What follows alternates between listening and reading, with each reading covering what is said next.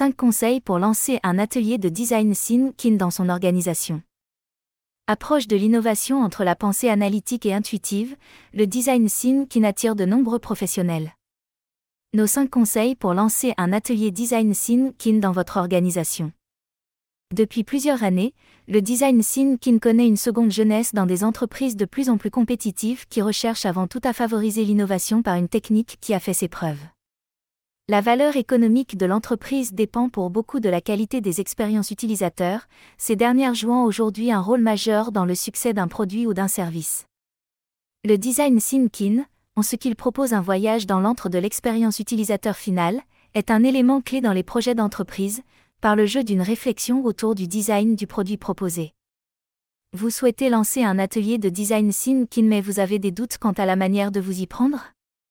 Faisons le point avec nos 5 conseils à adopter dès aujourd'hui. La visualisation, la clé du succès de votre atelier Design Thinking.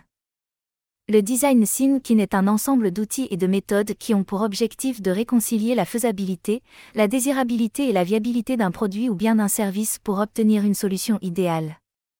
Or, à l'instar de la démarche d'un designer, l'intérêt de cette technique de création est d'utiliser les vertus de la visualisation et de la prototypisation des concepts afin de favoriser l'innovation et d'en tirer la meilleure solution possible. Dans un premier temps, la visualisation des différents éléments permettra à chaque participant d'identifier et de comprendre la problématique posée ainsi que l'environnement qui l'entoure.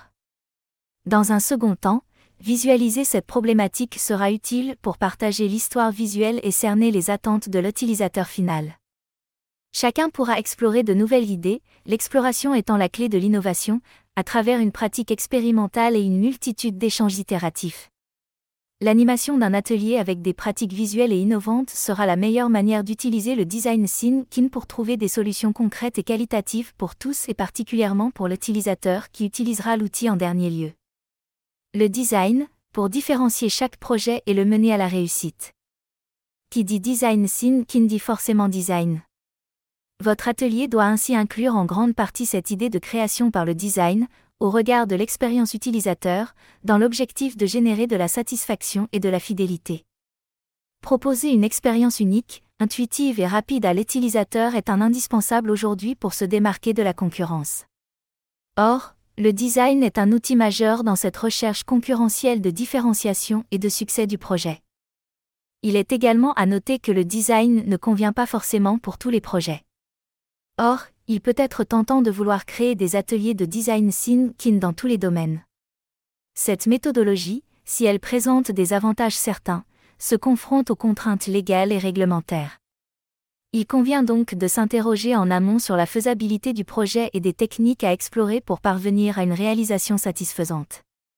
Favoriser la co-construction et les échanges.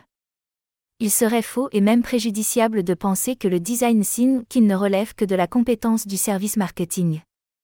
En effet, l'un des aspects les plus importants de cette méthodologie est la co-construction et tous les échanges qui y sont attachés. L'atelier de design thinking doit pouvoir intégrer tous les partenaires et leurs clients, afin d'aboutir à une réussite totale. Les résultats obtenus seront à la hauteur des plus hautes exigences à partir du moment où les profils choisis seront variés et que leurs compétences se compléteront. Il n'est pas intéressant de faire uniquement appel à des spécialistes de la thématique puisque cela risquerait de limiter la créativité.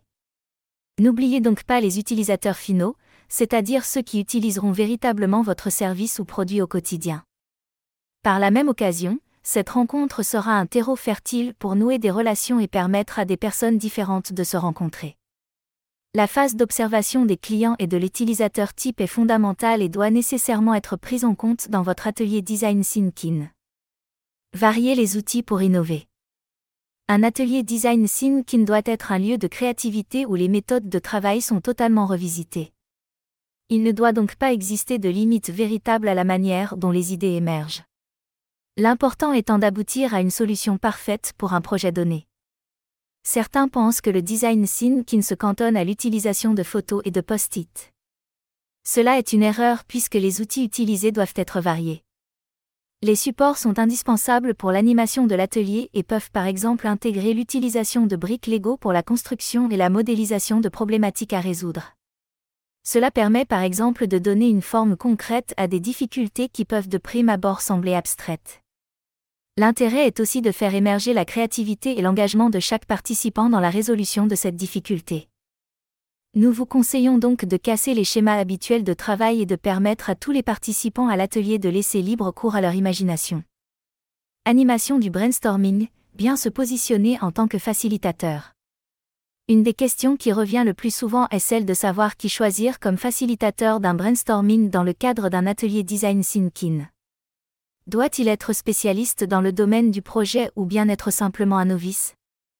Le brainstorming est une étape importante puisqu'elle permet à tous les participants d'aborder la problématique sous un angle différent et ainsi de poser les jalons de la création.